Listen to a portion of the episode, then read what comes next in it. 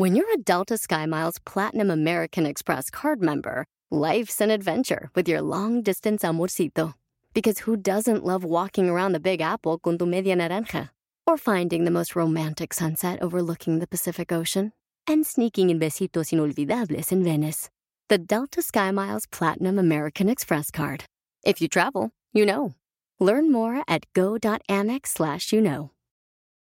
eBay Motors es tu socio seguro. Con trabajo, piezas nuevas y mucha pasión, transformaste una carrocería oxidada con 100.000 millas en un vehículo totalmente único. Juegos de frenos, faros, lo que necesites, eBay Motors lo tiene. Con Guaranteed Fee de eBay, te aseguras que la pieza le quede a tu carro a la primera o se te devuelve tu dinero. Y a estos precios, quemas llantas y no dinero. Mantén vivo ese espíritu de Ride or Die, baby, en eBay Motors. ebaymotors.com. Solo para artículos elegibles se aplican restricciones. El bienestar integral es la forma de encontrar el balance en tu vida y en All for Ness te brindamos las herramientas para encontrar el Ness. Happiness, Wellness, Kindness and Business. Bienvenido.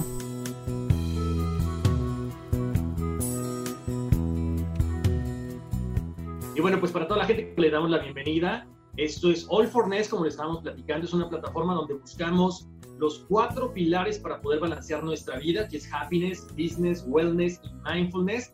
Como ya lo vieron ahorita, vamos a platicar con una reina de belleza, una personal trainer, una mujer que está muy preparada, pero además es una, un amor de persona, una mujer muy sencilla. Y por supuesto le damos la bienvenida a Bárbara Palacios. Bárbara, bienvenida, gracias una vez más. Qué gusto que estés acá con nosotros y sobre todo que abrimos con una persona que tiene estas cuatro cualidades, estos cuatro pilares, pero a la orden del día. Gracias, Horacio. Muy contenta de estar con ustedes y en efecto creo que este va a ser un programa muy interesante porque tenemos muchas cosas que compartir. Creo también en ese proyecto que ustedes están realizando y desde ya les auguro, como les decía al principio, muchos éxitos y sé que también con muchas personalidades que van a tener la oportunidad y que estoy segura que ya han estado compartiendo. Muchísimas gracias, Bárbara. Oye, Bárbara, estamos en medio de una situación un poquito compleja, pero siempre que vemos tus fotos, siempre que vemos tus redes sociales, no he encontrado una donde Bárbara Palacios no tenga una sonrisa, como decimos en México, de oreja a oreja. ¿Cómo le haces para estar en serio? Bueno, yo pienso... Perdón, disculpa, que lo último no te escuché, lo último que dijiste. Eso me da mucha alegría y nos transmite también una, eh, una esperanza, porque si tú estás feliz, todo el mundo tenemos la oportunidad de ser felices también. Ciertamente, yo creo que una de las características que más resalta en mi personalidad es el optimismo. Y fíjate que es algo interesante, Horacio, hablar de este tema, porque las personas muchas veces consideran que el optimismo y la felicidad son iguales o que se parecen mucho y no tienen nada que ver. La felicidad es momentánea, la felicidad es un momento pues que te da justamente ese sentimiento de una inmensa alegría, de un festejo, de una realización y de muchísimas otras eh, situaciones que producen felicidad en el ser humano. Y dependiendo de cada ser humano, según pues su parecer y según sus gustos y según sus, sobre todo lo que considera aquello que le da felicidad. Pero eso es momentáneo. En cambio, el optimismo puede ser permanente. Pero ¿qué pasa con el optimismo? El optimismo juega parte en tu vida justamente cuando las situaciones, por lo general, no son como tú las quisieras o no están en control, eh, como la mayoría, porque somos y lo estamos viendo en estos momentos con la situación que está transcurriendo en el mundo, lo vulnerable del ser humano. Entonces, ciertamente el optimismo lo que te permite es mantener esa esperanza, esa prudencia y también la seguridad de que todo va a avanzar y que tú dentro de ese tiempo, sea cual sea, tú tienes que mantenerte activo, constante y trabajando o realizando tus actividades. Eso es muy importante porque cuando se pierde el optimismo, por lo general la persona pues, se llena justamente de otros sentimientos o de otras características que por lo general son negativas, que es todo lo contrario, el pesimismo, la angustia, la ansiedad, la preocupación y la, la incertidumbre lo abraza y no sabe qué hacer entonces en dichas situaciones. El optimismo no es algo que, que la gente nace nada más con ello. El optimismo se puede trabajar. Ciertamente hay personas que lo tienen como una característica personal, pero yo justamente hablo de cómo trabajarlo y cómo hacerlo parte de tu vida. Oye, Bárbara, pero a ver, cuéntame una cosa, porque normalmente cuando, cuando decimos las cosas en teoría es bien fácil, pero a veces en que dices, chino, o sea, me levanté del lado incorrecto de la cama, te, te, levantas temprano, te pegas en el dedo chiquito del pie, llegas al baño, no hay agua caliente. O sea, hay alguna cosa que no sale bien.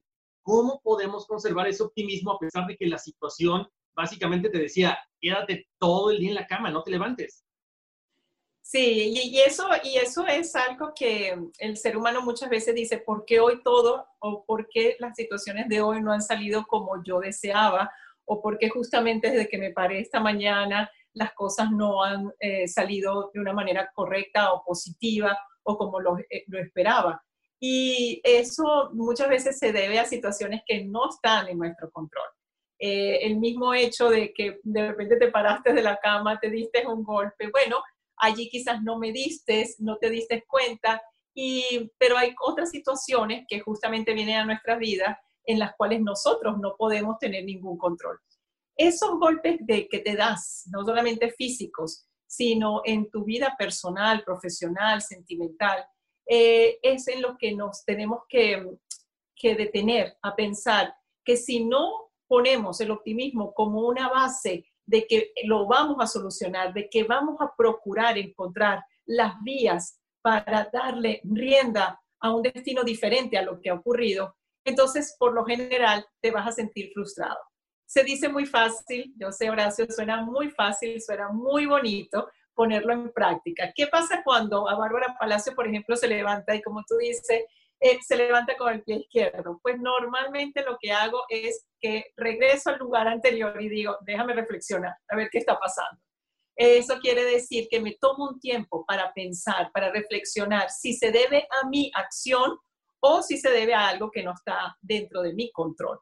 Es, eh, cuando reflexionas, cuando paras, cuando piensas, cuando analizas la situación, por lo general te da una sensación de calma. Eso no quiere decir que todo esté arreglado, eso no quiere decir que ya entiendes qué debes hacer, pero por lo menos tu insatisfacción o tu angustia o tú eh, de repente eh, eso te originó una rabia, una ira, ¿verdad? Te produjo un mal humor. Si lo controlas, si te sientas y reflexionas y nuevamente dices, ¿sabes qué? Me di, me acabo de dar, pero ya no me voy a dar más. Eh, o lo tomas un poco a broma, esas, eh, dependiendo de la situación, entiéndase bien. Eh, que por cierto, yo me doy mucho, a veces estoy tan, atareada que me llevo todo por delante, así que eso te lo dirían mis hijos, ¿no? entonces te lo puedes tomar a broma, ¿no? Y decir, bueno, por lo atareada que voy, me voy llevando todo por delante. Pero definitivamente el, optimismo lo que te va a permitir es a justamente no sentirte defraudado, no buscar pensamientos negativos, no llenarte de cosas que no convienen, que no te van a permitir buscar esa realización en lo que estabas o en lo que deseabas. Suena fácil, suena sencillo, pero sabes que sí es posible, siempre y cuando creamos, porque la gran diferencia es que hay personas que podemos inspirar, que le podemos dar esas herramientas, pero si no creen, nunca las van a poder poner en práctica. Y siempre van a decir, suenan bien en la vida de otra persona o Bárbara las sabe utilizar, pero ¿cómo las pongo yo en práctica? Y eso es lo importante, que podamos siempre darle el consejo o la manera de que las personas en un 2, 3 puedan empezar a colocar, a llevar esas herramientas y a utilizar esas herramientas en su vida. Eso es como los libros. Hay personas que se llenan de libros y dicen, los voy a leer todos, pero los tienen allí acumulados y no empezaron ninguno. Tienen las herramientas allí del aprendizaje, eh, pero no, no, deciden, eh, no tienen la voluntad. Entonces, fíjate las cosas que hemos hablado. Hemos hablado de optimismo, hemos hablado de la prudencia, hemos hablado también de la pausa, de la paciencia y hemos hablado también de la voluntad. La voluntad es importantísimo. Y esa voluntad te va a llevar entonces a ser disciplinado, enfocado, ¿verdad? y te va a permitir mantener esa sonrisa de oreja a oreja. claro. Aparte, lo, que mencionabas ahorita, Bárbara, es, importante también recalcarlo. De repente, no sé, tú me dices, mira, te recomiendo este libro. Y muchas veces porque alguien nos recomienda un libro, no significa que sea el libro correcto, la lectura correcta, el mensaje correcto para nosotros. Y nos enfrascamos en leer algo que no nos está gustando, algo que no estamos asimilando bien. Entonces también tenemos que buscar cosas que nos nutran y no porque nutrió al vecino de lado, nos tiene que nutrir a nosotros. Ciertamente, es así. Yo creo que, que también, eh, por ejemplo, te, te invitan a, a, webinars, a masterclass, a, a, Facebook Live, a cantidad de actividades en donde es interesante conocer y también es interesante ver cosas que sean diferentes a las propuestas de uno mismo, porque es una manera también de estudiarlas, de conocerlas, de entenderlas y saber cuál es tu posición frente a ellas. Pero definitivamente cuando algo tú consideras que es para ti y no lo pones inmediatamente en práctica, va a quedar allá en tu subconsciente, es más, lo vas a olvidar después de un tiempo, como bien dicen eh, y como bien decimos en todo lo que es el coaching y la psicología, después de 21 días, si no lo practicaste, si no lo pusiste en tu vida, pues por lo general se va a olvidar. Recuerda que muchas veces en las conferencias mismas las personas no se recuerdan de los 45 minutos o de la hora que el conferencista estuvo hablando, se recuerdan de aquellas frases o de aquellos statements que realmente causaron impacto en su vida. Por eso es muy importante para un conferencista cuando habla de un tema, eh, llevar siempre la claridad de que el, el, tema al cierre tiene que quedar justamente claro aquello que quisiste eh, que las personas se llevaran, porque quizás eso es lo único que se van a llevar. Pero ¿qué pasa una vez que la persona sale de la conferencia y pasan tres días, una semana? Quizás ni el statement se recuerda. Dicen, wow, fue una excelente conferencia y la otra persona le pregunta, ¿y de qué trató? Y se quedan como en una búsqueda en su memoria. ¿Y sabes por qué? Porque no pusieron eso como parte de su vida. Entonces imagínate cuántas cosas podemos escuchar, ver, cuántas herramientas hay allí, cuántos consejos pueden también de personas muy cercanas, de amigos eh, que te conocen, que te quieren, que te aprecian y que desean para ti algo mejor. Y si esos consejos no los haces creíbles en tu memoria, en tu, en tu cerebro, porque el cerebro va desechando aquello que en lo que no crees, en lo que no es importante, en lo que no interesa. Entonces, mira todo lo que, lo que hablamos. O sea, que si tú crees que el optimismo es algo importante para tu vida y que lo necesitas para seguir, tienes que creer en que eso es verdaderamente una herramienta. Y si crees, entonces vas a tener la voluntad de, si no lo tienes, de una manera natural, aprenderlo a llevar a tu vida y cómo entonces practicarlo y hacerlo parte. Claro, aparte yo creo que, eh, mira, de, lo que he leído, de lo que he visto de ti, eres una mujer siempre muy centrada, con, con sus metas muy claras, con sueños, y muchas veces queremos ser buenos en la vida, queremos llegar a algún lugar, pero no nos vamos poniendo metas realistas, no nos vamos poniendo metas que se cumplan en un mes, en dos meses, sino, ok, en 30 años quiero ser millonario. ¿Cómo? No sé. Voy a trabajar, voy a hacer esto, voy a hacer lo otro, pero tenemos que irnos poniendo una meta real, mes tras mes, seis meses tras seis meses, porque eso también nos va dando una, como una alegría de seguir, eh, bueno, de seguir construyendo ese camino, ¿no? Sí, definitivamente. Las metas son importantes pero también el enfoque de esas metas. Hay, por ejemplo, recuérdate cómo pasa en diciembre, las personas hacen una lista interminable de metas para cumplir durante todo el año. Y lo hacen con mucha ilusión y yo estoy segura que la mayoría de ellas son cosas que desean o que las tienen en un proyecto de vida y que desean cumplirlas. Pero ¿qué pasa si no repasan esas metas? ¿Qué pasa si no le ponen fecha a esas metas? ¿Qué pasa si no eh, se enfocan en quizás unas metas primero y después posteriormente en la siguiente? Si pones 21 metas, imagínate lo que eso significa. Eh, o estás muy dispuesto a poner esas 21 metas en tu vida todos los días, o realmente tienes que eh, ver cuál es tu capacidad para cumplirlas. Y si no puedes, te das cuenta que es imposible, porque bueno, se tratan de varias áreas diferentes de tu vida, pues entonces tienes que comenzar a ponerle fecha a aquellas que sí son posibles. ¿Qué, es importante de la fecha? Que cuando tú cumples una actividad, cuando tú cumples algo que te has propuesto y tienes disciplina para cumplirlo y lo logras, aunque sea pequeñito, aunque sea chiquito, y lo logras, ¿sabes lo que produce? Satisfacción. Claro. Dice, dices a ti mismo, oye, qué bien, lo hice, lo logré, me costó, pero lo logré. Eso te impulsa a buscar la segunda meta y así en sucesivo. Mira, cosas tan sencillas como le hemos hablado en casa. Mi hijo, Víctor Tomás, el mayor, de 26 años, dice que siempre ha visto en mí la disciplina y que es algo que él eh, entendió desde pequeño, pero como algo divertido. Además, también él tuvo, pues, eh, de una manera natural, eh, un desarrollo en todos los deportes, un deportista disciplinadísimo y lo sigue siendo hoy en día en su carrera y también continúa en el área deportiva. Eh, eh, personalmente es una persona que se entrena todos los días. Y él habla de la disciplina porque lo vio en casa y lo asumió también para su vida. Pero una de las cosas que él siempre me recuerda, me dice, mamá, como tú hacías la cama, como tú haces la cama, es levantarte y hacer tu cama, es ya como, en cierta manera, como los soldados, ¿no? Vas cumpliendo metas. ¿Por qué los soldados? Tú dices, wow, los soldados que van a la guerra, que enfrentan a batallas, que defienden un país tienen que hacer la cama todos los días.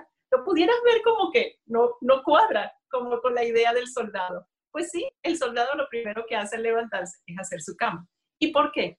Porque al cumplir esa actividad ya se siente seguro de que, wow, ya hice una, ahora que viene, ¿qué es lo siguiente? Eso es igual en la vida de cualquier ser humano. Cuando cumplimos una meta, nos decimos, sí pude, sí lo logré, entonces, si te quedan 20, ya no las vas a ver como, wow, qué lejos estoy. No, ya sé que tengo la capacidad, que voy a hacerlo con la paciencia, que voy haciéndolo con el enfoque y que le voy a poner fecha. Porque si no le pongo fecha, ¿sabes qué pasa? Llegará el próximo diciembre, el 31, y si has guardado ese papelito del diciembre anterior, te darás cuenta que muchas nunca las pudiste cumplir. También porque quizás ponemos metas a veces que no son eh, próximas a nosotros o que no son verdaderamente algo que podemos alcanzar. Y no porque no tengamos habilidad, pero quizás necesitamos preparación, tiempo o hasta una misma edad. No todo se consigue a la edad que deseamos. O sea, hay cosas que debemos sí justamente entender que van con un tiempo y que ese tiempo necesita justamente eso, aunque valga la, valga la redundancia, tiempo, preparación, disciplina hacia el logro.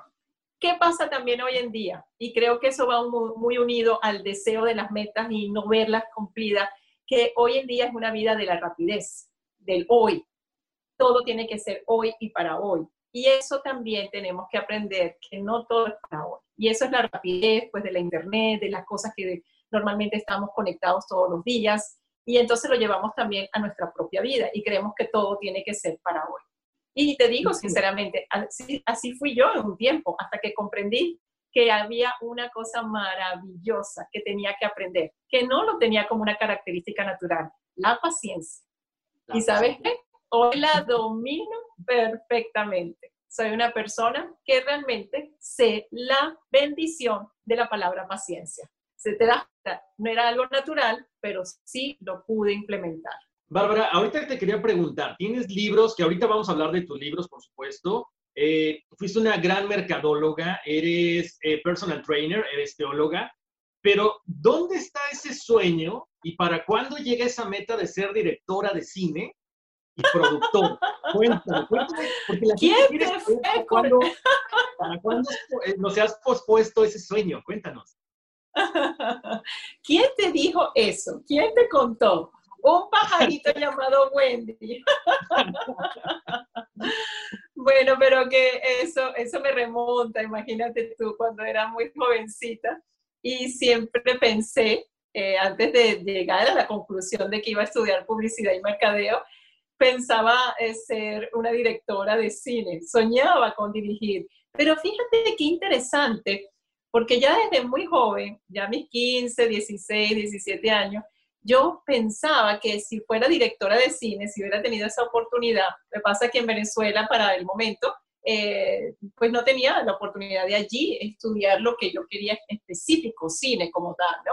tendría que haber eh, haberme venido aquí a los Estados Unidos y, y bueno, yo no podía, yo tenía que trabajar, tenía que estudiar, estaba muy joven. Entonces elegí por eso publicidad y mercadeo y también con la mención de producción. Pero yo cuando pensaba en hacer películas y mi sueño era, eran documentales. O sea, yo siempre pensaba en que hiciera algo en favor de la sociedad, documentales que estuvieran llenos de mensajes, de situaciones de la sociedad, de la comunidad o de alguna persona en particular y cuál es el mensaje detrás de todo ello. O sea que desde allí ya, en cierta manera, yo proyectaba lo que es mi vida actual, que como directora de mi propia, de mi propia actividad, de mi propia empresa, pues tengo que siempre justamente buscar llevarle a las personas esa inspiración, esas herramientas para justamente lograr que ellas a su vez puedan cambiar ciertas cosas de su vida para mejorar, para crecer, para sanar, para sentirse mejor y para alcanzar no solamente el éxito que la gente piensa que es lo material o aquello que conforma como te ven, no, sino el éxito más grande, que es el éxito de ser, de quién eres como ser humano. Y que algunas veces no te has dado cuenta de todos esos dones, de todas esas cualidades que Dios te ha regalado y no sabes quién realmente eres, cómo sacar todo eso de ti, cómo ponerlo para tu propio bienestar y el bienestar de tus seres queridos. Pero allí, en esa época, yo pensaba cómo dirigir justamente documentales. ¿Qué creo yo que en el futuro? Por supuesto, me encantaría que uno de mis libros, o en base a, mis historias o lo que he logrado a, través del tiempo, pueda llevarlo también al cine. Me encantaría que eso ocurriese y, ¿por qué no? Que se pudiera dar esa oportunidad. Así que siempre abierta a cosas y oportunidades. Yo sé que esa fue Wendy. Wendy te contó. no sé, no, no, no sé, vamos a dejarlo así como que muy abierto. Okay. Oye, Bárbara, pero, pero es impresionante porque eres un ejemplo para todas las personas, no solamente las mujeres, ¿no? Para todas las personas que nos ven, porque siempre estás en constante preparación, en constante movimiento. Eh, tú llegas a ser Miss Universo, pero, pero nunca te lo propusiste. Esa es una historia bien interesante, porque también habla de que cuando la vida te va poniendo retos, ¿por qué no enfrentarlos? ¿Por qué no tratar de sacar lo que hablábamos hace rato? Lo positivo de esto, y estuvieron tras de ti durante mucho tiempo, tú con una carrera en, en marketing, o sea, espectacular, tu jefe te apoya y de repente, ¡boom! O sea, Miss Universo. Qué, buena lección de vida. Sí, eso llegó a mi vida, definitivamente eso nunca me lo planteé, por el contrario, y como bien tú dices, es muy anecdótico, muy divertido, eh, porque fueron cinco años en que me invitaron a participar y yo siempre decía, nunca jamás seré Miss, y así, con toda aquella fuerza y determinación, eso salió hasta en revistas de aquel, de aquel tiempo, donde los titulares decían, Barbarita Palacios dice que nunca jamás será Miss. Te das cuenta que no se puede decir nunca. bueno, pero en efecto, no, no soñaba con los concursos de belleza. Para mí la belleza siempre fue, y desde muy joven, siempre fue la belleza del ser humano. Eh, el hecho de que, de que te dijeran bonita o que te apreciaran por como tu armonía física, pues se agradece, pero no era algo que a mí me llamaba la atención. Nunca, nunca fue así, o sea, yo sé que la gente quizás le sorprende, pero es la realidad. A mí siempre me importó cómo era yo como ser humano, cómo estaba mi corazón, cómo y cómo es el ser humano de Bárbara internamente. Eso siempre fue lo que me preocupó, lo que me, me motivó a, a, que justamente yo también, por una vida difícil de niña, de adolescente, en una familia muy, muy disfuncional, quizás eso fue lo que me abrió los ojos de que la belleza no radica en cómo nos vemos, sino que la belleza de nosotros está en nuestro ser interior, en nuestro corazón. Y, y, en esa parte interior que yo denomino y que para mí es lo más importante de mi vida, que es el espíritu. Entonces aprendí desde muy joven que si yo no estaba conectada espiritualmente a Dios, pues no iba a conocer el sueño de Dios para mi vida, porque yo digo que Dios soñó con todos nosotros. Todo lo que eh, vemos real ha tenido dos pensamientos. Uno fue un sueño y otro fue la creación. Entonces, si dos veces nos pensaron y nos conformaron y nos hicieron y nos crearon, es con un propósito. Y yo entendí eso, afortunadamente, a muy corta edad. Eso me ayudó a, tener un propósito de vida y a entender que muchas personas en el mundo no reconocen la belleza que tienen, quiénes son, y se pueden ir del mundo sin saberlo. Y eso es lo que a mí me preocupó y dije, yo quiero ser alguien que pueda impactar la vida de otras personas para que sí reconozcan quiénes son, para que conozcan quién, qué potencial traen al mundo y qué potencial pueden lograr eh, aumentar a través del aprendizaje, de, de ponerlo como hábito de vida, de la disciplina que va a llevarle eso a, a lograrlo y que tengan la voluntad. Entonces me pareció que era una oportunidad de poder ayudar a otros, inspirar a otros y darles esa mano, darles esa mano amiga para que lo logren. Y ha sido pues definitivamente pues lo que hoy por hoy estoy haciendo. Y que comenzó allí, yo sé que me fui un poco de lo del concurso, pero fue como el presidente en ese entonces de la agencia para la que yo trabajaba como eh, publicista y tenía ya un cargo eh, eh, de ejecutiva de cuentas. Entonces, él me dijo, aprovecha esa oportunidad, no te digas que no, tú tienes todo para justamente hacer un cambio en el concurso con lo que hablas y lo que hablas de la mujer, porque yo ya en ese entonces hablaba que la mujer se tenía que fijar no en su belleza exterior, sino en quién era, defender el hecho de ser mujer, prepararse, estudiar y, ya yo tenía un título profesional, entonces me parecía que eso es lo que verdaderamente uno tenía que destacar de, la persona, ¿no? En este caso como Miss. Y bueno, fue él el que me impulsó y le agradecí siempre muchísimo al señor Jimmy Till, de origen inglés. Y él fue el que me dijo, velo también como una manera de hacer tu máster en publicidad. Considérate tú misma un producto.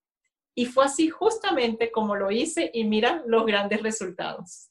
Qué bueno que, que te impulsó y qué bueno que supiste también aceptar ese challenge, ese reto, ¿no? Pero ahorita comentabas algo bien importante que quiero, que quiero retomar, Bárbara, porque mencionas una familia disfuncional.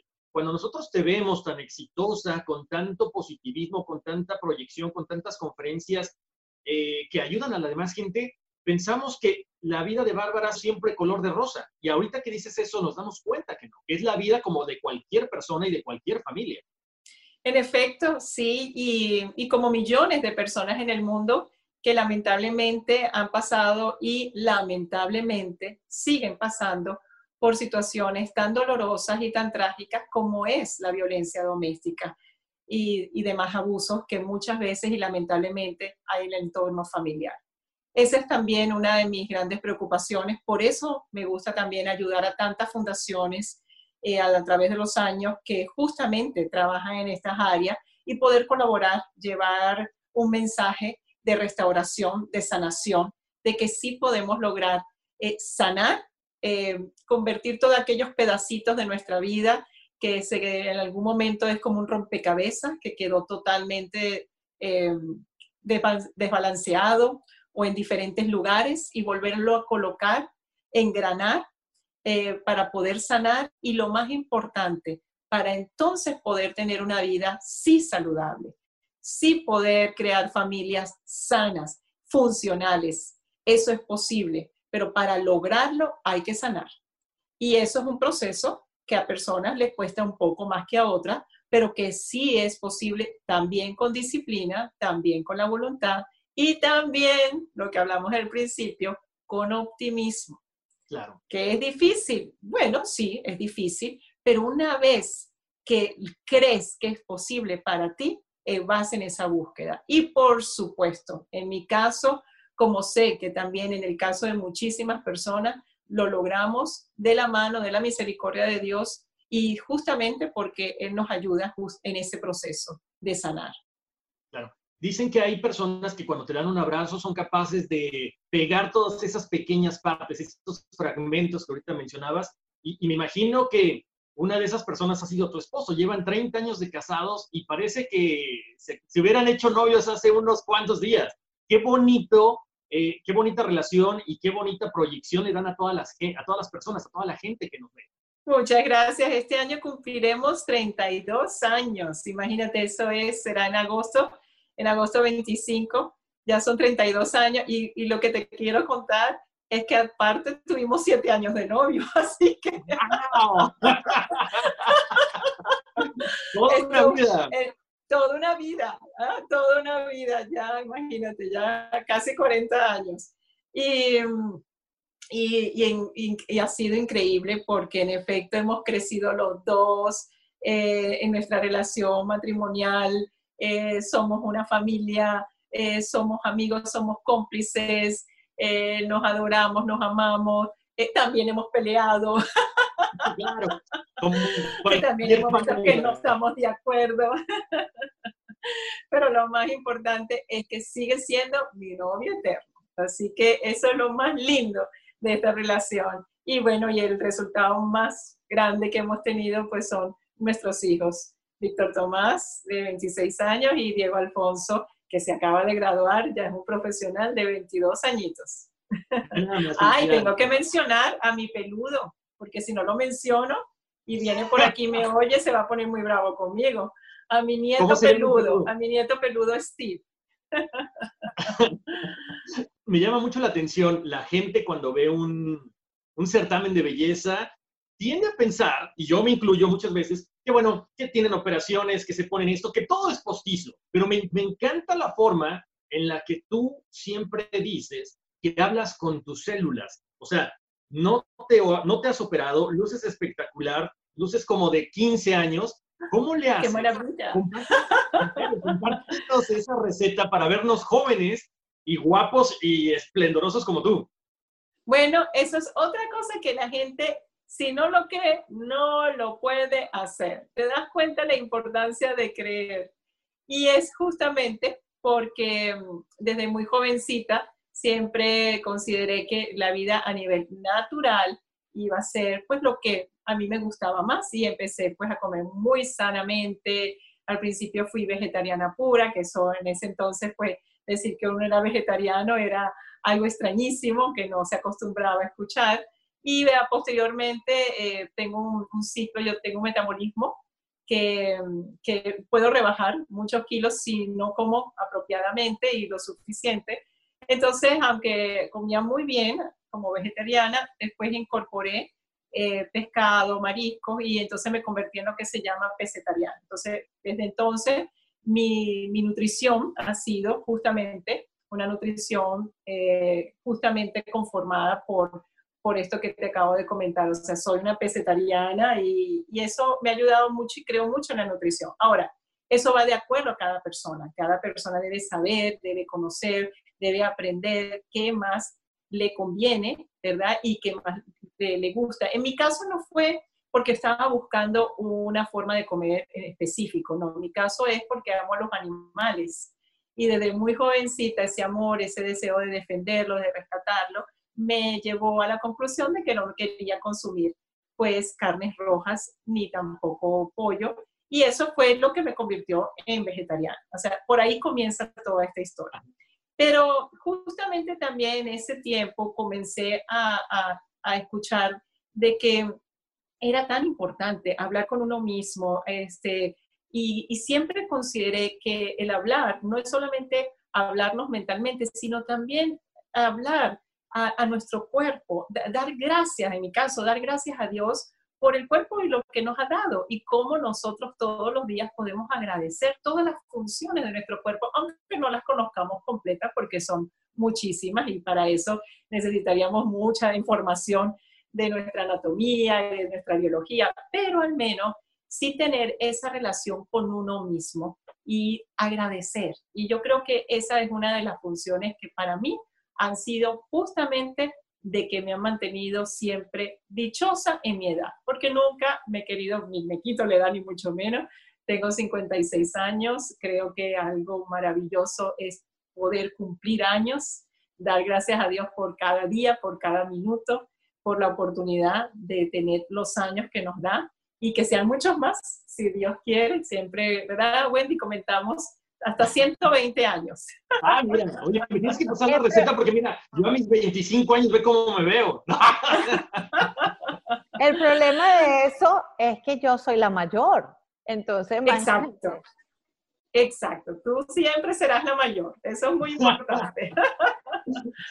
Entonces, yo creo que lo más importante es justamente eh, quererte, apreciarte y, y, yo particularmente, pues hasta el día de hoy, no sé qué pasará mañana, pero hasta el día de hoy, pues no he necesitado cirugías ni productos invasivos y eso no quiere decir que no tenga señales de la edad, las tengo, pero para mí son eh, agradecimiento también. Y claro, este, Dios me ha dado pues esa salud eh, y, esa vitalidad y doy gracias a Dios de, sentirme tan bien a mi edad, pero creo mucho y yo justamente en mi último libro, Atrévete a ser Bárbara, hablo de la salud que está en nuestras manos, de aquello que sí podemos nosotros hacer, a pesar de que somos vulnerables y obviamente puede ocurrir cosas en nuestra vida, sí tenemos una capacidad de lograr una vida mucho más sana, la forma de comer, la forma de ejercitarnos, en la forma, hasta las cosas más sencillas de los productos que utilizas para tu piel, para tu cuerpo,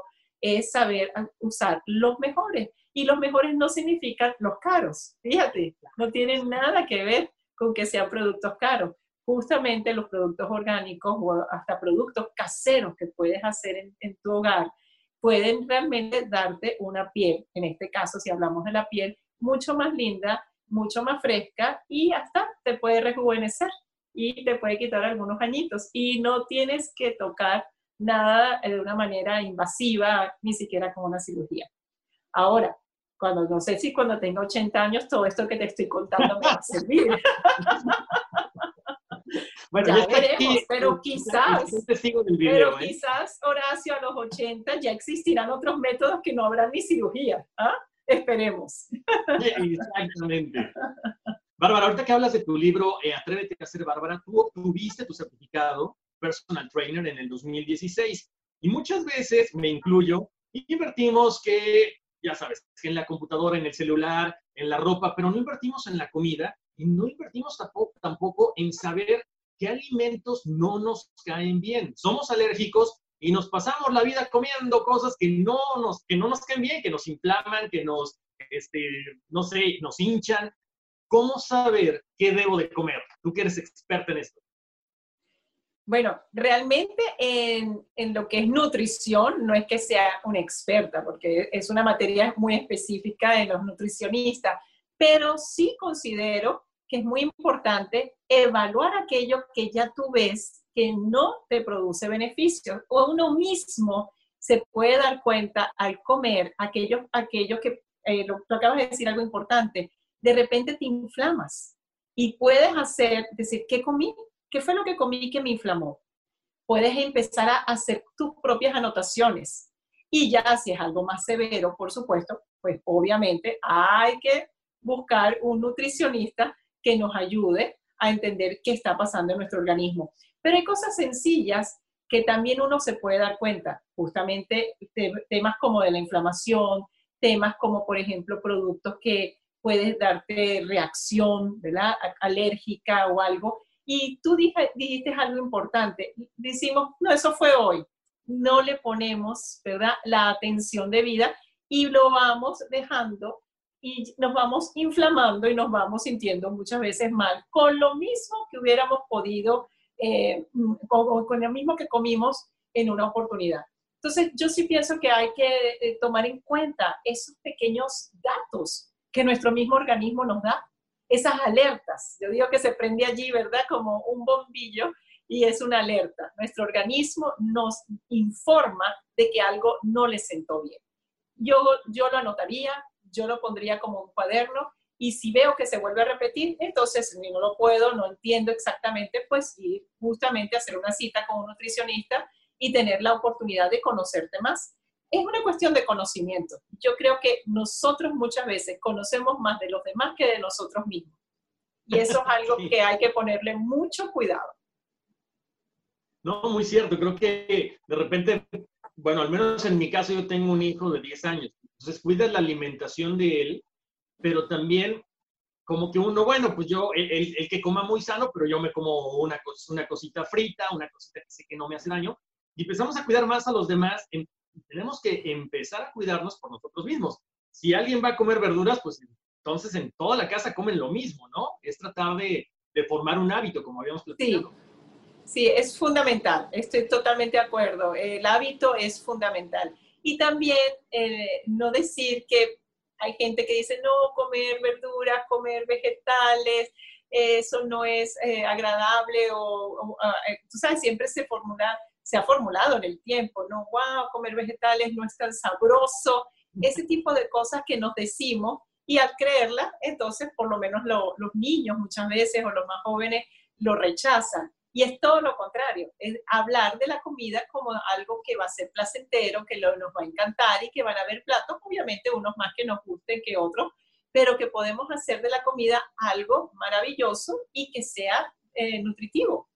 Y es hábito, es, es, incorporarles hábitos. Yo creo que es, una, es muchas veces ideas que tenemos o también una crianza de la manera en que te habituaste a comer, y quieres que quizás mantenerte así si no te has dado cuenta que no es tan beneficioso y también muchas veces no imponemos eso en nuestro hogar. La familia tiene que lograr esos hábitos alimenticios. Es fundamental. ¿Sabes qué? No solamente para estar en, un buen nivel o, estar en una, en una salud, eh, sobre todo de, que tengas el, peso correcto, los niveles correctos, sino también que es una eh, una transformación de toda la familia, hablar de esos mismos temas, compartir las ideas. Yo creo que todos esos encuentros que podamos tener la familia alrededor de la mesa, alrededor de lo que comemos o de los hábitos, nos hace muchas veces crear más eh, unión, porque estamos justamente eh, tratando de que todos los miembros de la familia estemos bien y más sanos. No que cada uno busque su manera, sino que todos podamos compartirlo. Yo creo mucho eh, hacer eh, hábitos de vida internos en casa y que todos lo podamos compartir. Eso es importantísimo. Oye, ahorita que te estabas arreglando el cabello, Bárbara, algo que me llama mucho la atención de ti es que siempre hay una libélula en tu vida cuando ganaste Miss Universo, eh, siempre usas un dije, siempre usas un arete, hay, siempre te acompaña este animal. Te pregunto, ¿es como un tótem? Porque quiero comentarle a la, gente la libélula en, Japón significa la balanza, ¿no? Es el éxito, es la victoria, la fuerza, el coraje. Eh, muchas personas también lo toman como un símbolo de salud. De hecho, el nombre japonés es Akitsu, que era el emblema de los samuráis, porque se consideraba victorioso, ¿no? Era como un amuleto de la buena suerte. ¿Tú lo usas por esta razón o cómo aparece la libélula en tu vida y la adoptas como, como algo muy personal? Es increíble porque yo cuando empecé a a tener esa, ese, esa fascinación por la libélula, no tenía ni idea que en otras culturas era tan apreciada y tenía una simbología además de siglos. No lo conocía, no estaba al tanto. O sea que el hecho de que yo, de que a mí me gustara la libélula no tenía nada que ver por algo que hubiese leído o algo que alguien me hubiera referido, en absoluto, porque eh, encontré eh, me encantaba ver las libélulas desde muy pequeña, o sea que no tenían algo particular de que alguien me lo hubiera señalado, que algún libro, ni siquiera algún libro infantil, nada.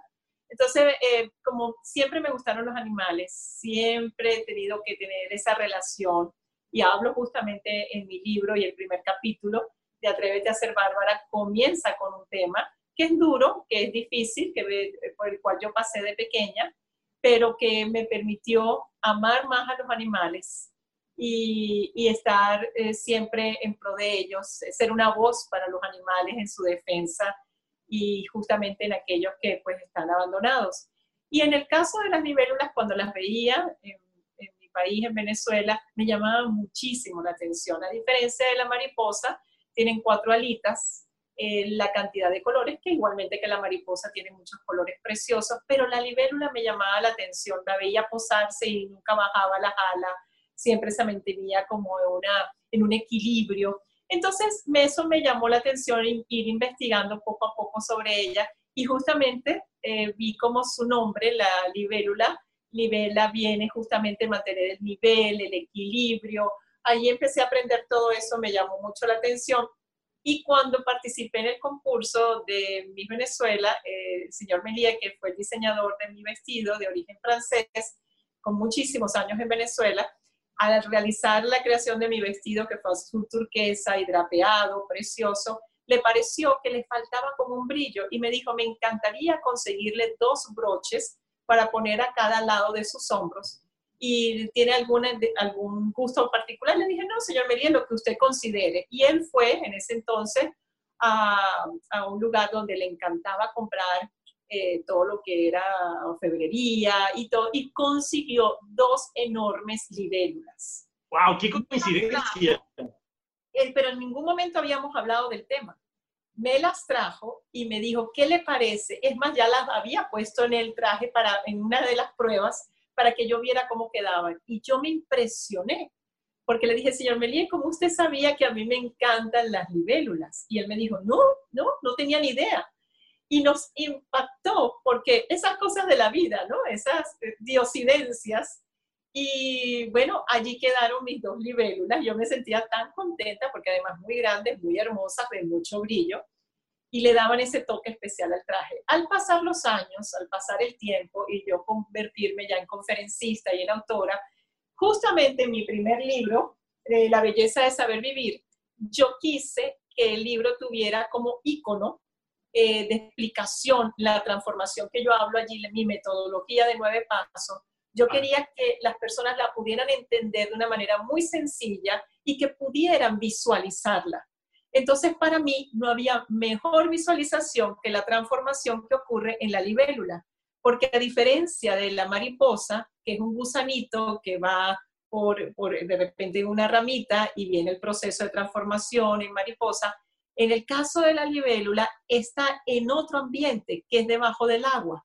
Entonces, ella es una ninfa o un gusanito, que le llaman ninfa, y puede estar allí por meses, días, años, según la especie, porque hay muchísimas especies. Y cuando le toca salir, o cuando ya está preparada para salir, le toma tres días. Y es todo un proceso de transformación esos tres días, de la manera que tiene que respirar, y que yo, pues, le pongo un poco mi cuento y digo que la, la, ninfa debe salir y decir, wow, esto es difícil, porque además ir a otro ambiente, yo conozco lo que está aquí abajo, debajo del agua, todo el mundo me conoce, estoy cómoda, ¿por qué salir? Y hasta que ella se da cuenta que es una oportunidad. Entonces, toda esa transformación que ocurre en esos tres días es justamente lo que puede ocurrir en la vida de un ser humano, que quizás se conforma a quedarse como está, se siente cómodo, todo el mundo lo conoce de la misma manera, pero no se ha dado la oportunidad de demostrar que es mucho más que quien es hasta ese día, hasta ese entonces. La libélula finalmente sale, la ninfa sale, se posa en una ramita de un árbol y allí comienza ese proceso que pareciera ser doloroso, ser difícil, porque raja todo su cuerpecito y sale de ella esa hermosísima libélula que toma un tiempo para que sus alas se expandan y son cuatro alitas que las mantendrá todo su tiempo de vida en total equilibrio, aunque duerma, aunque se pose. Y por cierto, ella es una gran defensora para la humanidad porque ella come todos esos animalitos o insectos que nos pican o nos pueden traer problemas en la piel y todo. O sea que tiene, ese, es, una, es una amiga del hombre. es una amiga del ser humano. Entonces, toda la transformación de la libélula me llamó mucho la atención y la coloqué como parte de ese icono, de esa simbología, en una manera de explicar. Y por eso, pues todos mis libros siempre llevan ese detalle de la transformación de la libélula.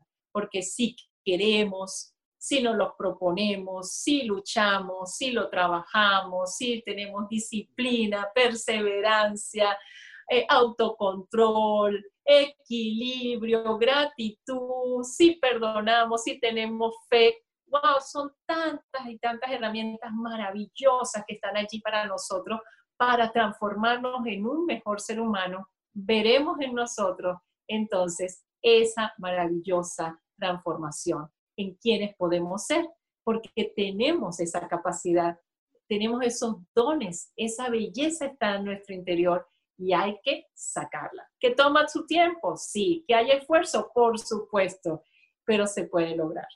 interesante. Ahora, ¿hay alguna libélula que tengas dentro de toda tu colección que tenga más significado especial para ti? No, no, porque no, nunca lo he puesto como algo eh, como, o sea, como las personas puedan pensar que, que si yo no tengo una libélula, no me voy a sentir segura. No, para mí la libélula no es nada eh, esotérico, ni mucho menos, porque mi fe siempre puesta en Dios. Simplemente que me ves la libélula porque siempre es un, es un recurso para tocar el tema de la transformación y de mi metodología eh, de transformación y, de, que es una, una metodología que le permite a las personas su crecimiento integral, no solamente a nivel personal, sino también profesional y el más importante de todos para mí, el espiritual. Entonces es un, un, tema que traemos a colación y que en las conferencias y en los eventos que siempre realizo, pues la gente pues quiere llevarse siempre su libélula como un recordatorio, un recordatorio de esos pasos de transformación. Muy bien. Oye, Bárbara, eh, digo, se nota, ¿no? Por lo que has dicho, porque siempre te has cuidado, porque siempre has eh, tenido siempre esa conexión especial con los animales. Hay una foto que tienes con un orangután. Es una foto muy bella porque, no sé, al menos yo lo percibí como que una conexión, como, como, si, se, como si se hablaran. ¿Qué, ¿Qué pasaba por ti en ese momento cuando conoces este bebé orangután? Ay, sí, eso, eso fue una historia bellísima que relato también en, mi último libro, Atrévete a ser Bárbara. Eh, estaba en Singapur, era el mes que estuve durante el tiempo de mi reinado, ya al finalizar, entregué la corona en Singapur y me tocó estar allá más de un mes, casi mes y medio, cosa que disfruté al máximo. Qué cultura, qué lugar, es uno de los países más eh, soñados para mí, que deseo volver. Y en esa oportunidad estuve, estuve dos, dos, eh, dos tiempos, sí, fui dos veces en ese año como mis universo a Singapur, pero finalmente ya la entrega de, la corona estuve un mes y medio. Entonces se grababa en diferentes lugares. Y en aquel entonces el zoológico, y se ha mantenido durante todos estos años, el zoológico de Singapur ha sido uno de los más importantes en el mundo porque ellos crearon justamente en ese tiempo y que ahora ha sido imitado o lo han realizado otros zoológicos en el mundo entero, ellos crearon de que cada, los animales estuvieran como si estuvieran libres. ¿Qué quiere decir eso? No habían rejas, sino una división de, eh, hay como un, hueco, cuando te aproximas hay como un hueco que el, animal no puede saltar hacia donde tú estás y bueno, y tú viceversa, no puedes ir hacia donde ellos están. Entonces ellos lograron crear eh, uno de los zoológicos más increíbles para aquel entonces y por supuesto era parte de las grabaciones que teníamos que hacer para que saliera en el concurso eh, en la entrega del, en, que era ya en 1987. Justamente ellos querían que yo me sentara a desayunar con la orangutana, pero la orangutana había tenido dos bebés. Y en ese en ese tiempo cuando la orangutana tenía su bebé, no estaba como muy agradada de conocer a nadie nuevo, pero había que filmar. Entonces organizaron con las personas, sus cuidadores, que fuera el desayuno y ella se sentaba en la mesa y, pelaba su banana o su cambur, como decimos en Venezuela, y tomaba el vaso del jugo de naranja. Y entonces me dijeron, ella va a ser súper especial contigo, es muy cariñosa, está acostumbrada, pero si aparece alguno de sus bebés, porque era en su entorno, ya te digo, todo fue en su entorno, ¿no? Em, no puedes tocar al bebé. Y si el bebé se monta en tu cuerpo, te acaricia o te jala el cabello, no se te ocurra tocar, porque ahí la orangutana te puede atacar. Te imaginarás mi tensión, las luces, las cámaras, la orangutana, que también era algo nuevo para mí. Ella me abrazó, se sentó, fue algo extraordinario. Yo, de verdad, qué experiencia para mí. Y, y, en efecto, es como que te mira y te hablaba, había una comunicación y la podía acariciar, yo la podía acariciar a ella y desayunamos. O sea, eso fue algo. Y en eso apareció uno de sus bebés. Ay, ay, ay. Yo estaba, entonces el bebé el bebé orangután se montó en mi hombro derecho y yo así como, tú sabes, y me acarició y me jaló el cabello y ella no miraba y yo, yo casi que estaba allí diciendo cuándo me vendrán a quitar al orangután pequeño, porque lo que yo no quería es que la mamá interpretara, ¿no? Y yo con mis manitos y todo, tú sabes, en una tensión. Y no, en ningún momento el mismo orangutancito eh, le dieron unas señales desde lejos los, que la protegían y él fue bajando, se fue, de repente se puso en mis piernas, me miraba, me hacía gracia y después llegó, bajó y se fue con su mamá. O sea, y, y su mamá lo cargó. Como y entonces terminó toda la filmación con la orangutana y su bebé. No, eso fue extraordinario, precioso. Pero mientras te filmaba, a mí los cuidadores, que habían varios, me gritaban, no la toques ya, ya tiene el bebé con ella, todo en inglés, ¿no? Ya tiene el bebé con ella, ahora quita tu mano de, o sea, ellos me iban indicando para que yo no volviese quizás a tocarla o abrazarla, ¿no? Y bueno, yo fui haciendo todo lo que me correspondía y hasta que ya terminó, eh, después vinieron y ya ella se fue a su lugar, a su reposo, y nosotros nos fuimos, pero eso quedó en mi corazón, primero porque la hermosura de tener esa oportunidad, pero lo más bello, verla que ella ante todo era mamá. Exacto, yo creo que... Eso, eso para mí fue... Lo más enriquecedor, yo creo. Hermosísimo, hermosísimo. Fíjate que mis dos grandes sueños de poder estar cerca a los animales eh, se han cumplido. Yo quería estar cerca, bueno, de una orangután, eh, y se me dio allí, pero también quería conocer y estar cerca de un leopardo, porque a mí me encanta. Si, me, si todo el mundo me compara o, se ve reflejado con las libélulas y muchas veces me mandan fotos de libélulas, la pensé en ti porque vi esta libélula, la gente no se imagina que si yo fuera un animal me encantaría ser un leopardo. Fíjate, y cuando, ve, cuando tuve la oportunidad de ir con mis hijos y mi esposo en el 2010, era el, Mundial de Fútbol que fue en Sudáfrica. Y fuimos todos, y mis hijos, pues eh, le encantaba, ese entonces jugaban fútbol y bueno, para el fútbol, para nuestra familia ha sido fundamental. Y nos fuimos a Sudáfrica y allí fuimos a un safari y en el safari nos quedamos varios días, hicimos una gira por varios lugares en Sudáfrica, porque tienes que ir siguiendo pues los diferentes juegos. Y en, uno, y en ese safari tenían a una leoparda que ya con muchos años, que ella había sido entrenada para participar en películas eh, americanas. Y ya ya estaba, como decir, retirada. Entonces, en el safari, ella no podía volver a su hábitat normal porque al haber sido entrenada ya no podía eh, convivir con otros leopardos. Entonces la tenían que tener como en un refugio. Ella le hicieron, como decirte, una inmensísima jaula, o sea, algo que no, no ves ni siquiera que es una jaula, es algo muy grande, de manera que ella se sintiera dentro del safari, pero nunca pudiera llegarle otros leopardos a su lugar. Entonces allí podíamos entrar. Y fue muy cómico porque ese momento, ah, ahí sí hay una reja y te dicen el horario y decían nada más puede entrar la familia. Entonces me, yo dije, me dijeron, ¿quieres entrar con tus hijos? Y yo, ¿se puede? Me dijeron, sí. Pueden entrar ustedes tres y tu esposo. Y mi esposo dijo, no, yo me quedo afuera orando por ustedes. Entonces entramos Víctor Tomás, Diego Alfonso y yo. Eso, un sueño y poder sentarme con ella, tocarla, hacerme todos los selfies eh, con ella. Lo disfruté muchísimo. Eso fue increíble. Después que pasó el tiempo dije, ¿cómo pudimos haberlo hecho? ¿no? Después es que te impresionas, te puedes hasta asustar. Pero no hubo nada, no hubo, ella no en ningún momento reaccionó mal. Al contrario, se ve que estaba totalmente domesticada. Qué bueno. Hablas de estos dos sueños que ya lograste. ¿Algo más que le falte a Bárbara por cumplir?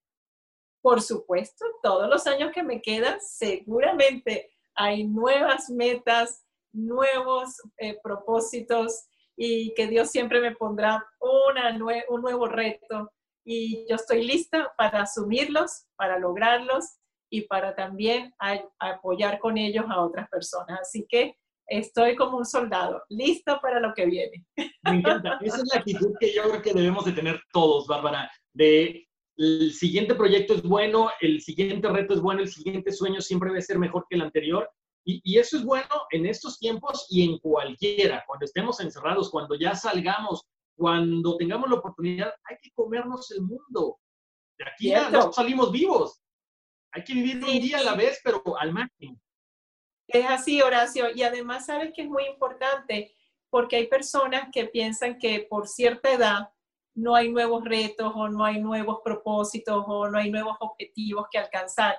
Y eso es algo que siempre lucho para comunicarlo, para que las personas puedan a su vez darse cuenta que el límite lo ponemos nosotros mismos. Cada edad, cada momento, cada tiempo en el cual te encuentres, tiene las oportunidades para seguir adelante.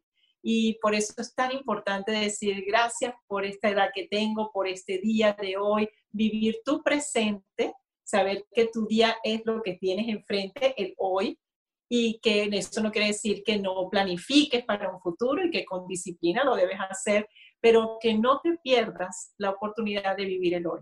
Del mañana no sabemos, de ayer ya pasó, hoy es lo que tenemos. Efectivamente. Bárbara, ahorita en estos, en estos meses que hemos estado en cuarentena, eh, es triste, es triste ver que la violencia familiar está en aumento, que hay papás que por el trabajo, desgraciadamente, no convivían mucho tiempo con sus hijos o con la familia completa, y empieza a haber muchas fricciones, ¿no? Hay por ahí un índice elevado de, de divorcios, se habla de que va a haber muchos divorcios. ¿Cómo sobrellevar esto? ¿Cómo encontrarle siempre el punto bueno a cualquier situación que se presente? Puede ser esto, puede ser el día de mañana otra situación.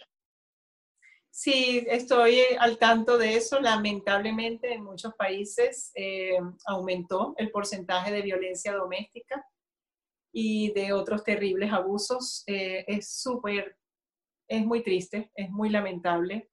Y mm, también muchos países tuvieron que generar nuevos códigos para que las personas pudieran alertar a las autoridades, eh, por ejemplo, en España escuché que si una mujer llegaba a un lugar y decía, necesito un tapaboca rojo, ya eso era una clave para alertar a las autoridades que ella estaba en algún peligro familiar.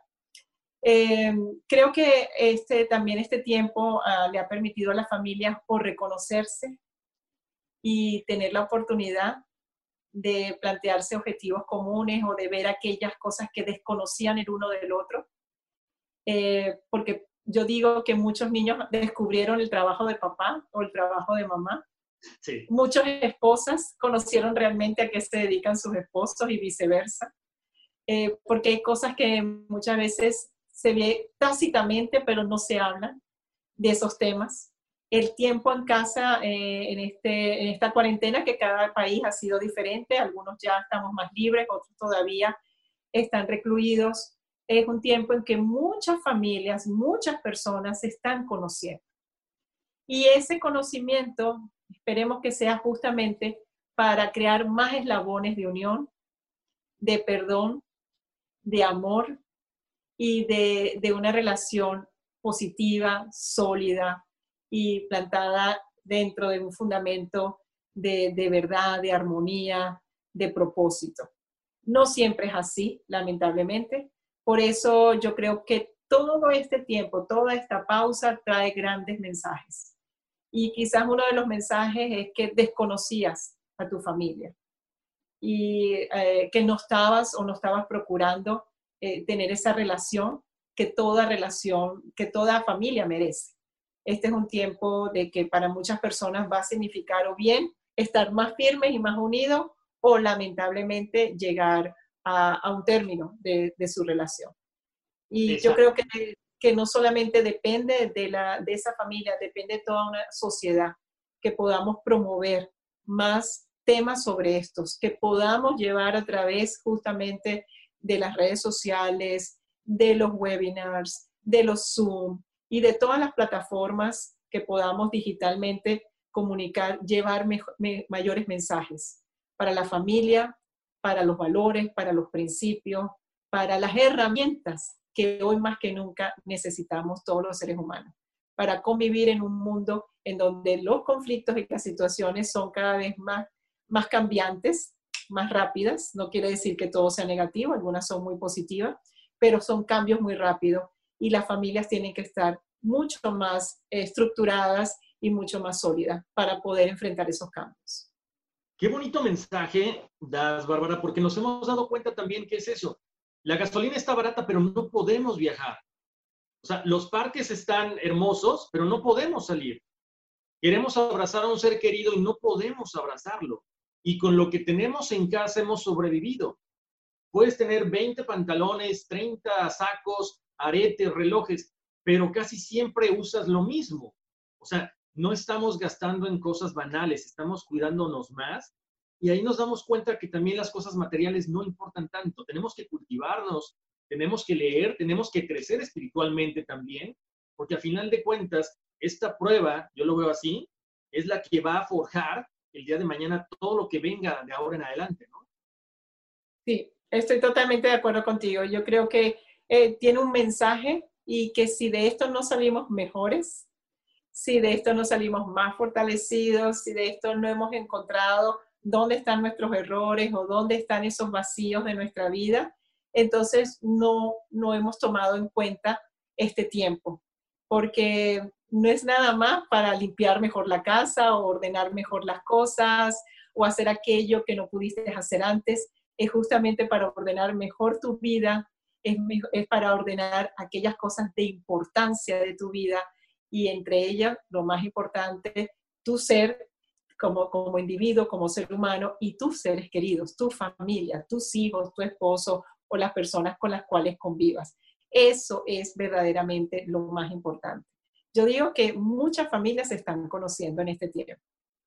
Eh, es duro decirlo eh, porque no debería ser así, deberíamos todos estar totalmente integrados, pero no es la verdad y yo creo que eh, ese, este sentido de esa urgencia de cómo podemos nosotros reunificarnos, ser más solidarios y, y también tratar temas de mayor envergadura para nuestra vida, que no se tiene que ver nada con lo material, ni que podamos valorar otras cosas que las utilizamos, sí, pero que no son verdaderamente lo que hacen una vida con valor y una vida con propósito.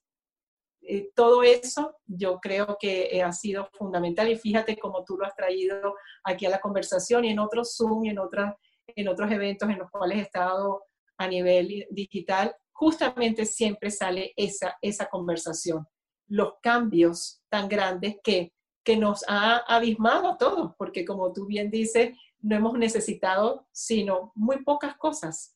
Y allí es que podemos ver cuál es la diferencia de ser feliz o de ser optimista, porque la felicidad no significa que nos guste lo que está pasando, pero el optimismo sí puede estar presente para ser cada día mejores seres humanos. ¡Wow! ¡Qué bonito, Bárbara! No sabes qué motivante es escucharte. Eh, no solamente eres una persona que eres muy bella, sino tienes un gran corazón, tienes un gran espíritu, una alma preciosa y que creo que con esta, todo esto que has compartido con la gente, pues las va, nos va a ayudar a relajarnos, a, a ver la oportunidad de cambiar en este tiempo y no solamente en este tiempo, sino cada vez que se nos presenten ciertos retos, cada vez que se presente la oportunidad de cambiar, de hacer algo diferente, de poder crecer, lo vamos a ver de otra manera. Te agradezco muchísimo este, este tiempo, esta plática, Bárbara. Vamos a pasar con Wendy ahorita, eh, pero de antemano, mil gracias, Bárbara.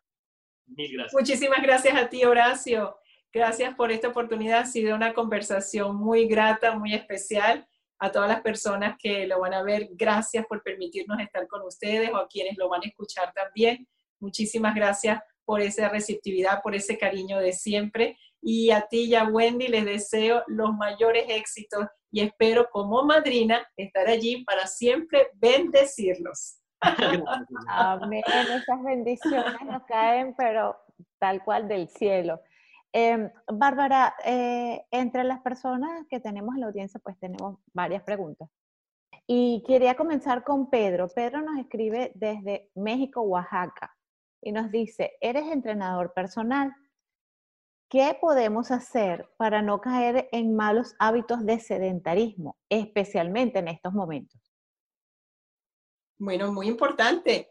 Eh, no sé si Pedro es que se llama, ¿verdad? Pedro.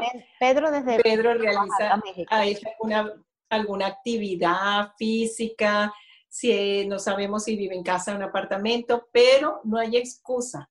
Eh, tener, aunque sea, si nunca ha realizado alguna actividad deportiva, si nunca ha realizado ejercicio, hay hasta ejercicios que se pueden realizar para personas que no conocen nada, que están allí mismo, que son gratis, que están eh, para, disponibles para todas las personas por internet. Así que puede poner eh, siquiera ejercicios para principiantes y realizar actividad, me, imagino que se refiere a la parte física, ¿cierto, Wendy? Sí, sí, porque hace referencia de que como eres entrenador personal, eh, como lo comentaste. Hacer, hasta con una misma silla, hasta con una misma silla se pueden hacer y se pueden realizar ejercicios. Así que yo lo animaría a buscar justamente esas opciones que totalmente gratis por internet y comenzar una actividad, aunque sea pequeña, si tiene la oportunidad que es casa, que si puede dar vueltas en su propio jardín, hacer ejercicios más al aire libre, hasta caminar, hasta, eh, hasta correr, hasta en una posición, eh, como decir, eh, en un mismo lugar, lo, lo, puede hacer. O sea que con 20 minutos, 25 minutos que pueda hacer diariamente va a ser muy óptimo para, para Pedro. Estoy segura que sí. Buenísimo. Jenny nos pregunta, ¿nos puedes explicar un poco más cómo aprendemos a hablarle a nuestras células? Eh, Jenny, este es, es casi que un entrenamiento. Eh, yo hablo en mi último libro, justamente, ah, doy las tres, las tres A, que son, es un entrenamiento, es una metodología que va a través del agradecimiento, de la actitud positiva y del amor. Y allí justamente te explico eh, cómo vas en el proceso. Es un proceso un poco largo, pero es un proceso viable y ya tengo muchas personas que lo están haciendo y me han dicho de los beneficios. Casualmente ayer, ayer leí el mensaje de Eva. Eva es una de las personas que optó por hacer este, este método en su casa y comenzó hace unos meses y le ha ido fantásticamente, da opinión de ello, sí se puede lograr. Así que te invito, si tienes oportunidad de obtener Atrévete a ser Bárbara, está en todas las plataformas digitales, lo puedes bajar a tu celular, a tu iPad, a tu computador, como, eh, como ebook, o también lo puedes adquirir como audiolibro y por supuesto puedes adquirir el libro en físico. Así que te animo y ahí vas a ver todo el proceso para que tú lo logres también. Entonces no hay excusas, Jenny. A leer, atrévete a ser bárbara. Eh, tenemos otra pregunta de Jimena, desde Colombia. Nos dice, ¿cuál es ese sueño que falta por realizar? si supiera Jenny, ¿eh, ¿Jenny se llama? No, Jimena, Jimena de Jimena, y de Colombia, Jimena. Pues eh, eh, seguir, continuar, cumplir mi propósito de vida. Mi gran sueño es poder cumplir todo lo que Dios soñó para mí. Y no es que haya algo específico que yo esté pensando ahora, sino continuar con mi labor, con mi trabajo, por supuesto, ver a mis hijos continuar en, ese crecimiento, ya como hombres, como profesionales, eh, al lado de mi esposo, eh, de continuar dando lo mejor de mí cada día, poder llevar este mensaje a tantas personas.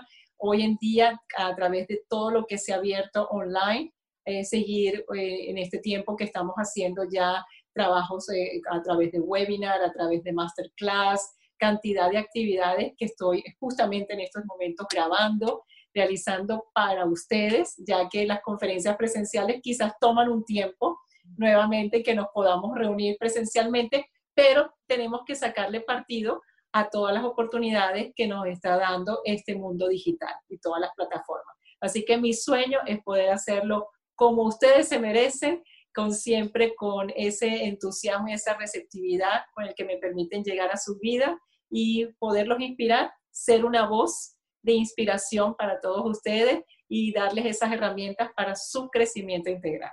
Querrás decir seguir siendo.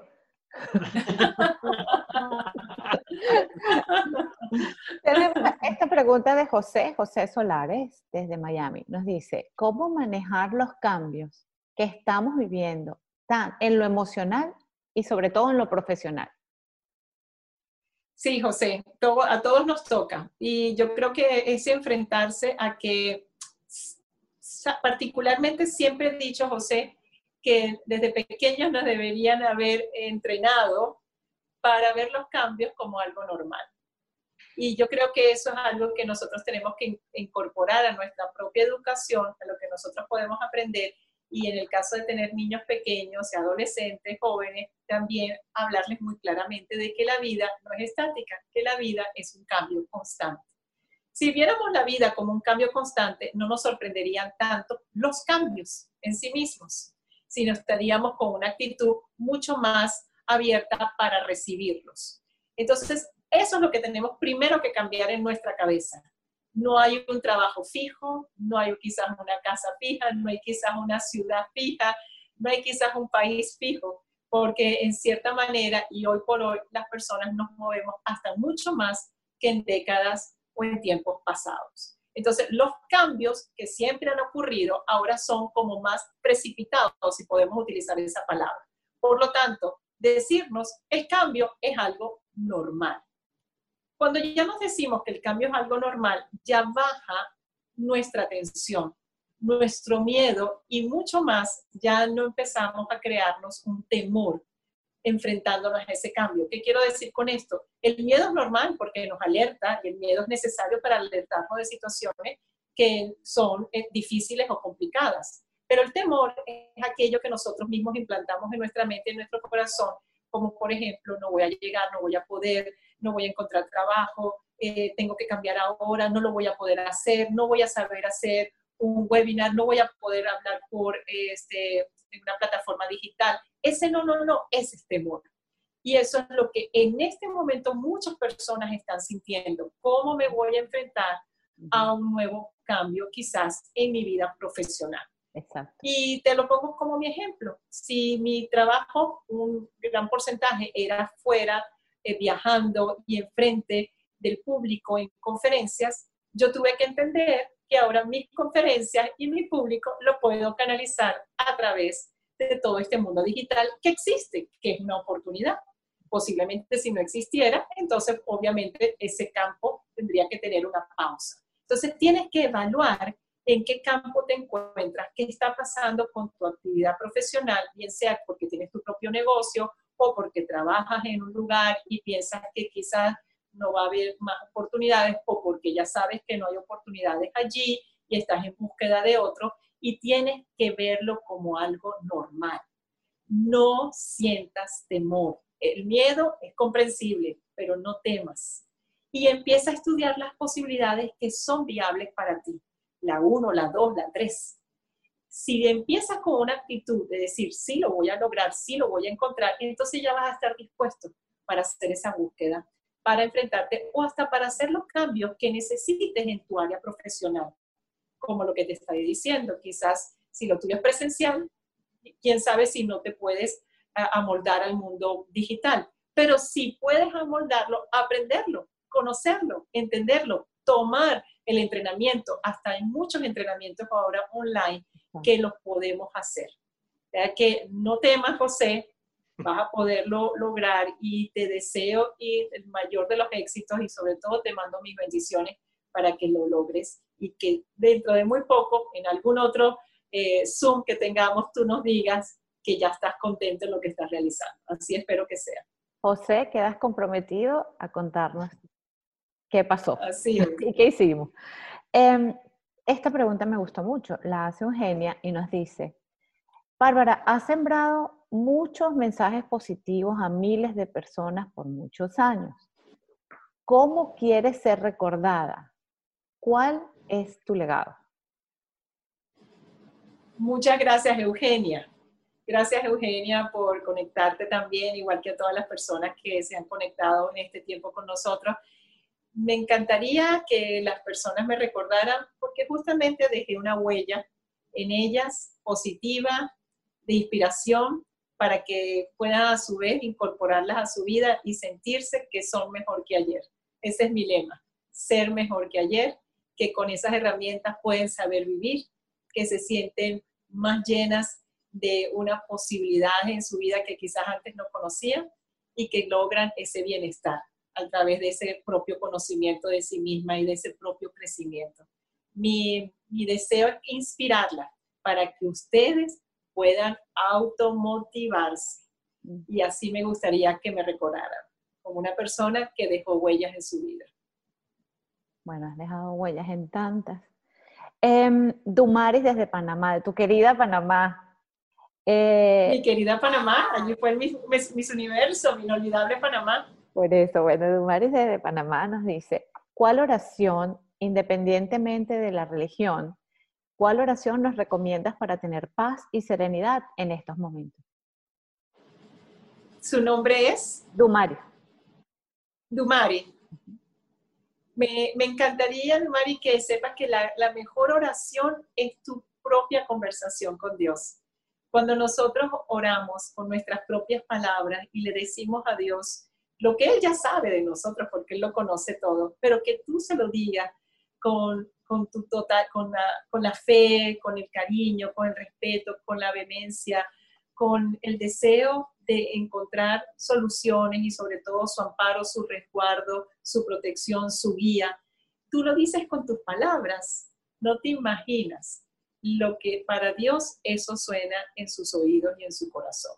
Porque así lo siento yo, así lo veo yo. Si cada uno de nosotros le hablamos con toda nuestra sinceridad de nuestros problemas, de nuestros miedos, de nuestras incertidumbres, de nuestras alegrías, de lo que queremos agradecerles, pero también de lo que nos trae con la cabeza, con preocupaciones, o lo que nos ha desanimado, o cualquier otro problema que tú tengas. Si tú se lo dices con tus propias palabras, esa es la mejor oración.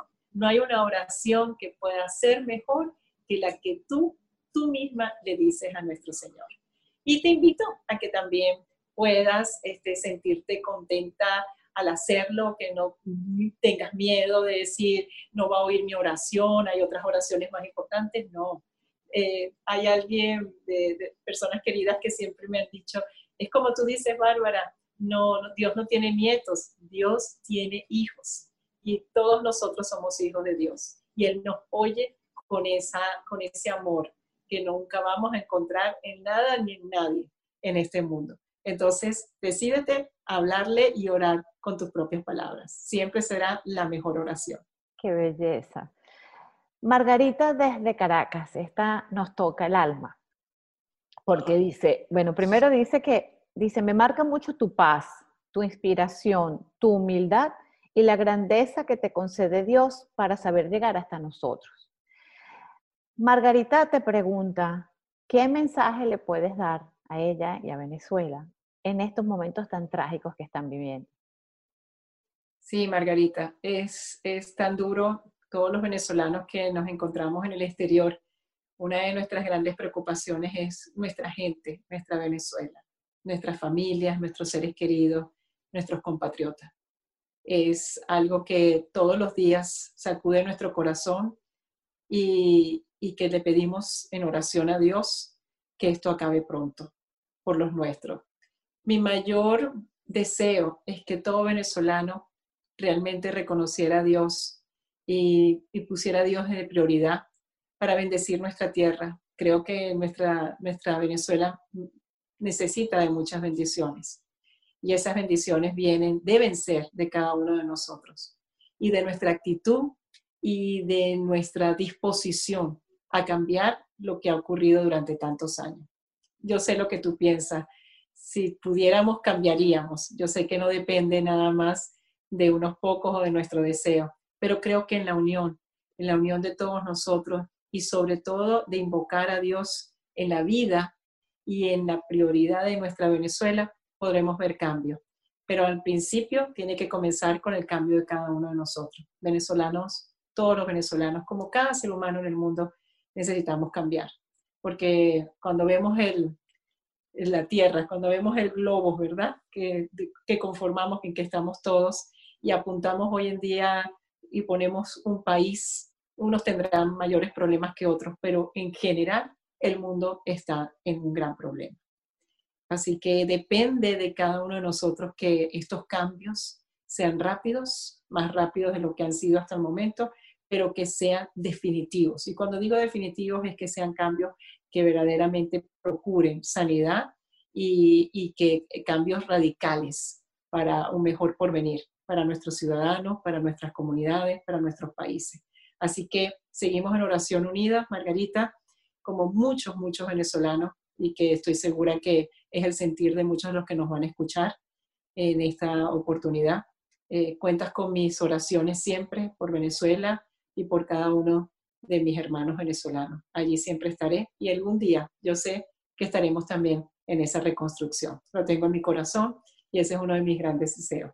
Y Dios permita que, que todos lo veamos y que seamos parte de, ese, de esa renovación de nuestro país, Venezuela, a quien tanto, a, este país que amamos todos, que amamos todos los venezolanos y que agradezco inmensamente también, y puedo decirlo, a nuestros hermanos latinoamericanos, hispanoamericanos, que siempre también están allí pensando en Venezuela y enviándonos sus mensajes de apoyo y de solidaridad. A todos ustedes, gracias. En nombre de todos mis hermanos venezolanos, gracias Latinoamérica por ayudarnos y por ponernos en sus corazones. Así es, Barbarita. Un día, un día regresamos y me tienes que llevar. Y nos llevamos Horacio.